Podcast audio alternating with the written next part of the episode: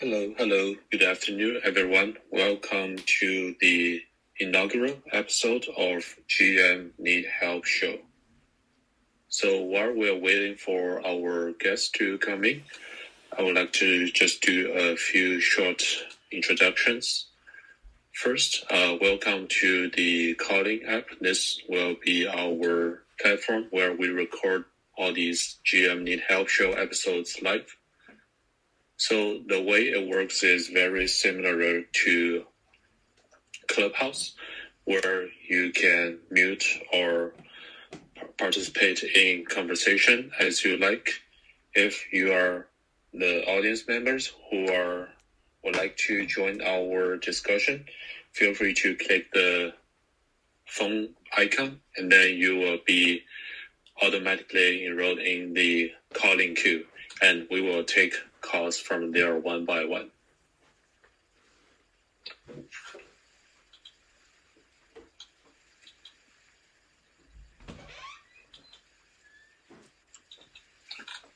So what is is this show about?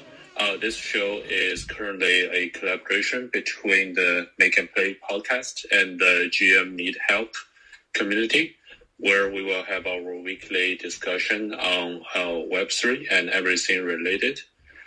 So we will post the Discord address, um, invite link later. So if you would like to participate in our community, you can join our Discord server through the link posted in the show notes later. And now I would like to introduce our guest for our episode zero, the inaugural episode. Uh, welcome to the show, Karthik. Hey, Roger. Thanks for having me. Honor to have you here. So first, maybe um, give us a short introduction on uh, GM Need Help and maybe also the previous product slash community HAX that you've been building since I know they're kind of um, related with each other. Yeah, no, happy to. Um, GM Need Help um, is a uh, learn to earn ecosystem um, where we offer a Q&A platform uh, to answer any crypto questions. So, as someone who's been thinking deeply about crypto education for quite some time, and I'll get into the community I ran, uh, or I'm running still on the side called HAX uh, beforehand. Um, learning anything complex, including crypto, um, is much more like it, it's a series of road bumps, a series of things that you have to kind of you get stuck, you have to kind of push past it uh, it's it's not something where you can just take a course and just like learn it all in a week or go on a YouTube binge. And you know, I think people that have access to kind of continued personalized help uh, are really able to understand and and the power of understanding Web three and crypto is that you're able to participate and contribute in it. Uh, and if our suspicions are right in the crypto world, uh, you know, this ecosystem is going to continue to grow and grow and grow rapidly over the next five, ten years. Uh, but people that don't have access to this continued kind of personalized help um, are often, you know, they, they end up remaining stuck and, and are then can abandon or, or not really get to a deeper level of understanding. And so, really, what GM need help, um, the, the the mission for it is to really provide that help uh, to those learners uh, at scale um, through through this Q and A platform. So I'm happy to get into more details um, as we discuss here, um, and um, you know, looking forward to the to the discussion.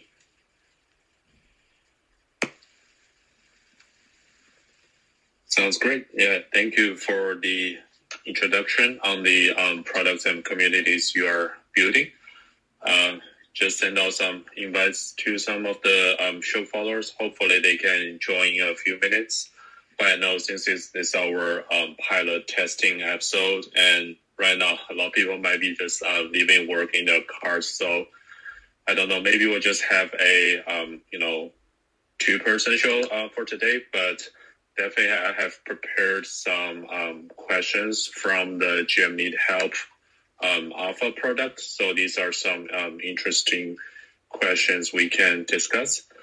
So I will definitely keep an eye on the um, audience calling queue. If anyone wants to ask a question, uh, definitely feel free to do so.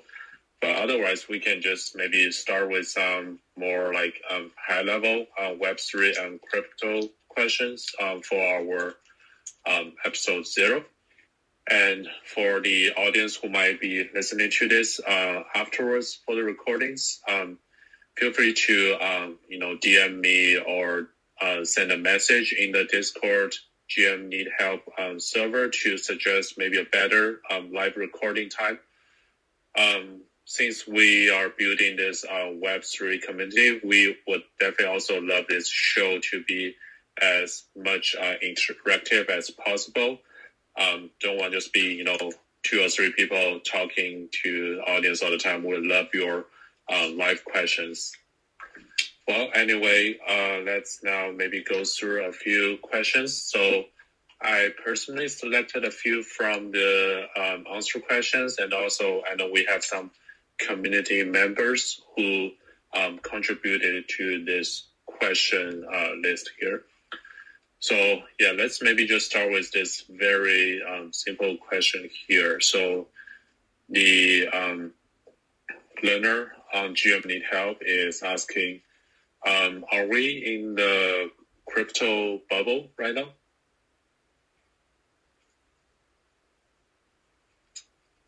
Sorry, Roger, do you want me to take a swing at answering that? Uh, sure. Yeah, you can give some answer, and I can also try to answer it later. Yeah.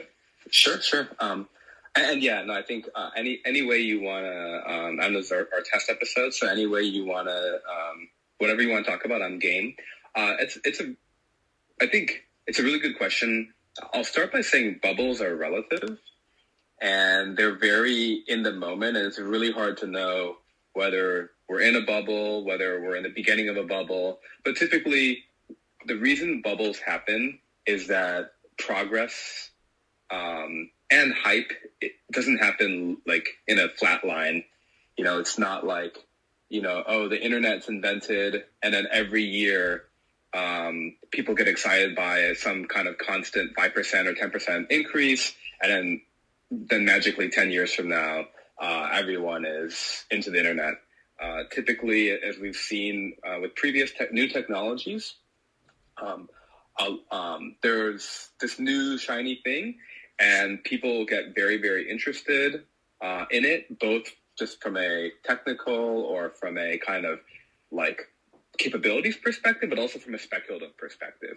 And with speculation, you kind of get the best of people and the worst of people. You get people that are really interested in like trying to fund new things, and you get people that are really into trying to make money um, and uh, you know make profit, right? And so typically, as you have a quick increase of new folks in a new in a space that doesn't really have a lot of um, depth in terms of uh, history, uh, what ends up happening is when some of that enthusiasm um, wanes away, um, you end up with a opposite movement in price. I've always said that bear markets happen when there's a lack of buyers. Like there's always sellers, but when there's a lack of buyers, when hey, you know something's been around for six months or a year, or a year and a half, and then all of a sudden the enthusiasm kind of starts to fade away, then people will want to sell, but there's not anyone else to buy, and that's where you start seeing uh, more. Uh, you know, larger corrections. So anyway, that's a long preamble to say that I think bubbles are, are, are a feature, not a bug in that progress is kind of made where there's there's kind of a bubble. A lot of capital is deployed. Some of it's lost, but some of it's really used to fund the next level of innovation. And usually during down markets is when some of that building, a lot of that building happens. And so there's kind of a, a cascading uh, set of bubbles. And so like it's kind of like this curve of progress. You, you're kind of like constantly undershooting and overshooting um, where reality is based on like where the market is, if that makes sense. Um, so, are we in a crypto bubble? Um, it's hard to say. I would say if, if someone said you have to answer that yes or no, I would say no. I think um, we're kind of in this, from a market perspective, I think we're kind of in this consolidation phase where there was a little bit of the beginnings of the crypto bubble in 2020, 2021, but we've kind of largely been sideways for the better half of the year. So I suspect there's going to be a larger bubble that pops in the future. Maybe that's kind of hopeful thinking on my part, but I don't think, at least purely from a price perspective, I don't think we're in a bubble at the moment. I, in in cryptocurrency, I think the cool thing with crypto is now it's evolved to like there's NFTs, there's DeFi, there's all these other sectors. I, I, and I'm happy to provide opinions on those other sectors, but I think purely on the cryptocurrency side, I don't think we're in a bubble. Yep, thank you so much for the answer. And here are just my two cents. I think, you know, whether or not we're in a bubble, it's really hard to tell. But, you know, I think um, whatever, you know, technical trend is there going on, it's always better to be a, a builder rather than just a, you know, speculator. So, uh, yeah, I think the GM Need Help uh, would be a great product to onboard the um, next generation crypto and Web3 um, builders rather than just, you know, um, hyping um, people up for just, you know, buying assets and waiting for the prices to rise. I think it's always a good idea to, you know, learn the newest skills and try to be um, builders or community contributors yourselves because those um, skills and experiences are always, you know, transferable and valuable. Um, yeah, and I think it would be good idea to maybe come back a little bit to uh, focus more on the specific um, technology and product. So um, I know that um, GM Need Help is currently built on the uh, Sol- Solana chain. So maybe as one of the um, key technical people here, Karthik, would you mind maybe give the listeners a little bit introduction on uh, Solana and why you know GM Need Help um, chooses this over the other technology? Yeah, sure. Um, so Solana is a what's called a layer one blockchain technology. And really what layer one means is it's the base layer. So it's not built on something else. It's its own ecosystem. And so it's, it's very comparable to other kind of um, base layer protocols like Bitcoin or Ethereum or other ones. Um, and really, what that means is that as a, as a kind of a base layer um, blockchain, it provides all of its own functionality around how to store data on chain and security and persistence and uptime and having you know um, people distributed uh, decentralized validators to ensure the, the kind of the you know the uh, correctness of all the of all the data and on everything. Um, and so uh, one of the things that's happened with with Bitcoin, but really more so recently with Ethereum, is that in order to transact on the blockchain, there's a limited amount of space in every block. And the way Ethereum works today, there's actually going to be a change coming up in the near future. But the way it works today is uh, this causes there to be effectively like an auction to get into that block. And during times of high traffic, um, you know that the price to to mit, to process a transaction has easily gone upwards of 50 100 150 dollars um, even in a low traffic uh, ecosystem uh, transacting ethereum is easily 20 30 bucks one of the big uh, motivations and part of the, the, the key vision with gm need help is making Web3 accessible for everybody. And what we wanted to do with GM Need Help is we wanted to, to really follow the Web3 ethos of having user ownership. And one of the big things that's different, different in Web3 compared to Web2 is that your data is your data. So today on, if you, uh, you're on any kind of, you're on Twitter or Reddit or whatever, when you publish um, a post or a comment or whatever, it's stored somewhere on the company's data servers. Uh, it's not your data. Um, you can't decide to move it later, or you can't. You have you have no ownership over it. And as a result, you're really just beholden to the platform to do what it wants with that data. They can run advertising, they can do whatever. With Web3, the idea would be with GM Need Help is that we wanted users to have control of their data. And so whenever you post a question or answer, it's stored as an NFT in your wallet. And the power with that is not only is it your data, but we kind of see it as like we see GM Need Help hopefully as a broader ecosystem where as you get more ownership in the ecosystem by minting these NFTs, as question and answer days or other kind of things that we're, we're thinking through, you'll have more ability to make an impact, contribute, earn rewards, things like that. So user ownership is really important to us um, as we think through that. So I know there's another long winding answer, but uh, I promise I'm almost at the end.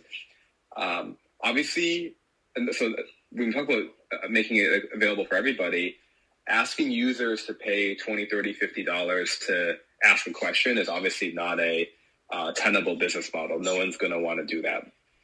And that's what it would cost to kind of run an Ethereum, or G- the platform would have to pay for it, which is it's also not tenable.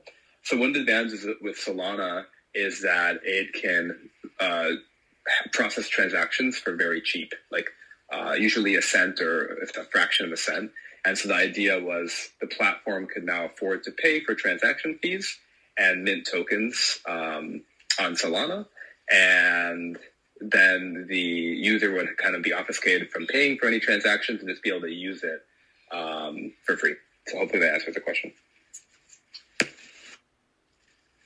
Yeah, that's awesome. Thank you. Yeah, definitely love the idea of um, learning to earn and also um, helping to earn. And kind of uh, related to that, because um, as we just um, talked about, the uh, product is still at its um, alpha phase, but the blueprint is looking like that we're going to have, uh, you know, um, living hu- real human beings to answer questions that are posted on the um, product, also on the chain. So, uh, just curious for the um, the people who have you know expertise or knowledge in crypto and Web three uh, what do you um, vision to be like the onboarding process for uh, a crypto slash Web three um, expert to be on the GM Need Help platform? It's a good question, and I think the honest answer is it's still a little bit TBD. Uh, I think we'll need to collectively come up with a way to um, have some kind of governance or approval mechanism to onboard new experts to be able to answer questions, at least in the short term. Um, and the reason we want to do that is one of the challenges with like existing Q and A platforms like Quora is that anybody can answer questions, which can be a good thing, but also can be a bad thing because there's a lot of noise. And you know, I think things like upvoting is a potentially an effective way to do curation.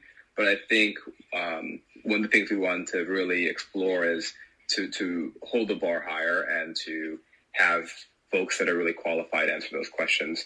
Uh, I know Roger and I talked about this a little bit offline this week, but I think over time, obviously having uh, an approval process is not scalable uh, when you're talking about you know supporting thousands or millions of questions.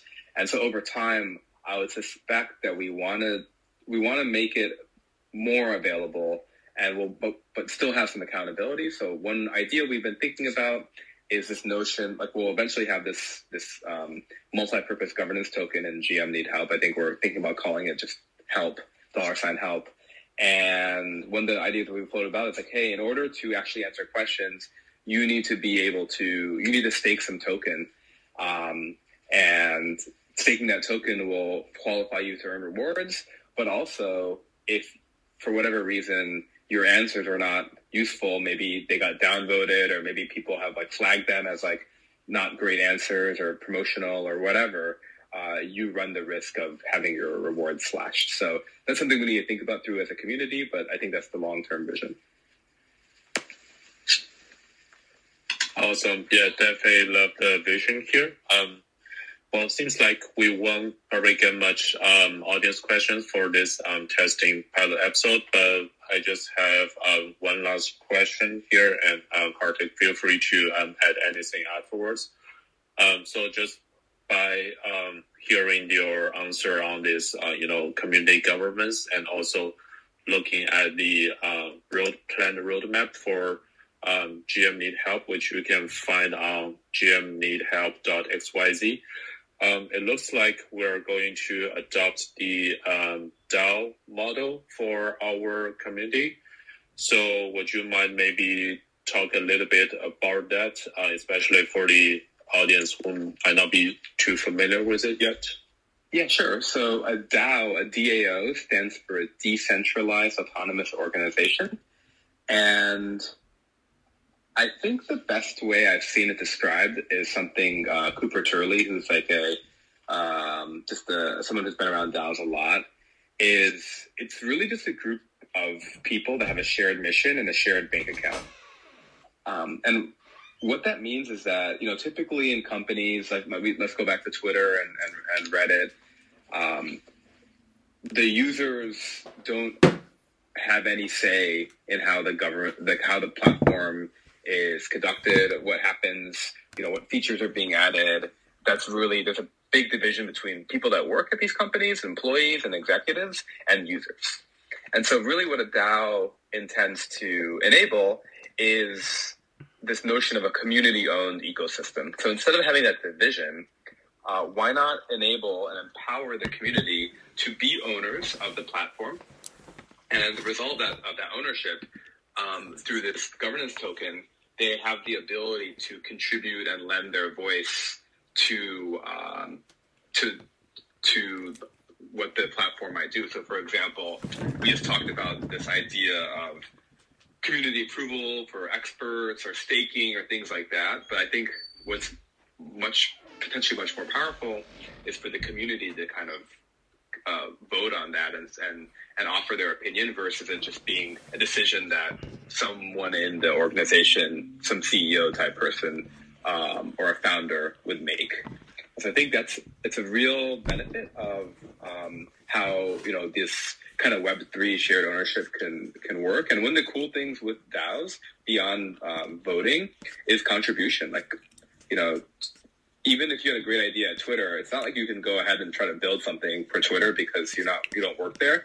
The DAO, I think the the the spectrum of like the shades are, are much grayer. You know, you can either you can decide not to do anything, but if you want to contribute and say, hey, I have this really cool idea for this for this um, feature, I'm gonna kind of build it and submit it, and if it ends up being launched uh, there's a way for the organization to compensate you for that in the governance token, which is kind of this interesting flywheel effect because then the more token you have, the more vested you are in the success of the platform, the more um, vocal you might be about governance and direction and, and kind of so on and so forth. So that's that's kind of a DAO in a nutshell and some of the benefits. There's also some drawbacks too, and we're still really early. So I think there's gonna be a lot of exploration and experimentation of the best forms of of, of DAOs uh, and like the right ways to, to do it. I think having everything voted in pure democracy is also probably not effective either because just decisions are made too slow. So there's probably some middle ground about which decisions can be community oriented and which decisions can just be made to move quickly. So those are some things that we'll have to think through, and other DAOs are also thinking through it as well. Yeah, thank you for the answer. Um, well, obviously, DAO is still a relatively new thing, so everyone is still at the exploring phase right now. But um, yeah, I definitely love the idea of having the um, users also as the builders and idea contributors, since that could easily, you know, 10x or 100x the ideal pool here. Um, so yeah, thank you so much, uh, Kartik, for participating in this first show. I think um, we'll plan to um, expand this maybe also to the um, HAX community. So I will make sure I, you know, post the uh, invitation links to um, both Discord servers later on the um, show notes, so you can um, join both of them. And uh, we will also send out more maybe time and idea uh, posts there to have more um, live audience engagement with the show. Uh, but that's all for today's uh, episode uh, there. Uh, thank you again to our guest, and we wish uh, all of you a happy week. Thank you. Thanks for having me. Thank you. Bye bye.